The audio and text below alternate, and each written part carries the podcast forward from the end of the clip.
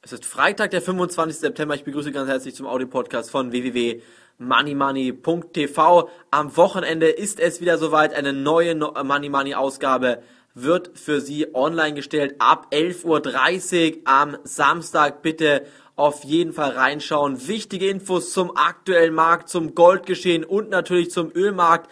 Alles dort am Samstag für Sie vorbereitet. Was ist los bei uns im Musterdepot? Eine neue Aktie ist drin, die verrate ich an dieser Stelle noch nicht. Und auch die Commerzbank-Aktie, unser Money Money Top-Tipp, läuft wie geschmiert, über 8 Euro immer noch aktuell.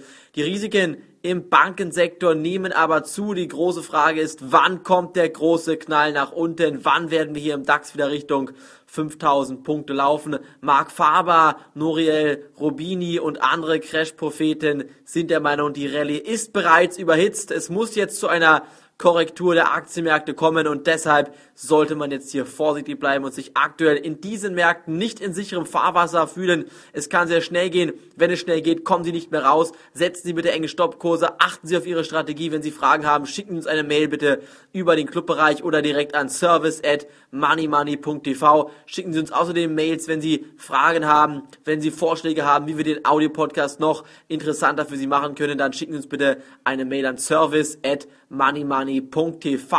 Was ist los mit Solaraktien? Yingli Green, die fällt heute ein bisschen. In den USA steigt sie aber schon wieder. Da würde ich investiert bleiben. Genauso wie bei Suntech Power, wo ich investiert bleiben würde. Und natürlich auch bei Aktien aus dem deutschen Solarmarkt wie SolarWorld und Q-Sales mit engen Stoppkursen investiert bleiben, wenn die Stockpose aber ausgelöst werden, müssen Sie raus aus den Aktien. Jetzt war's das von mir heute auf dem Money Money Audio Podcast. Montag geht's weiter. Ich wünsche Ihnen ein schönes Wochenende. Bis dahin.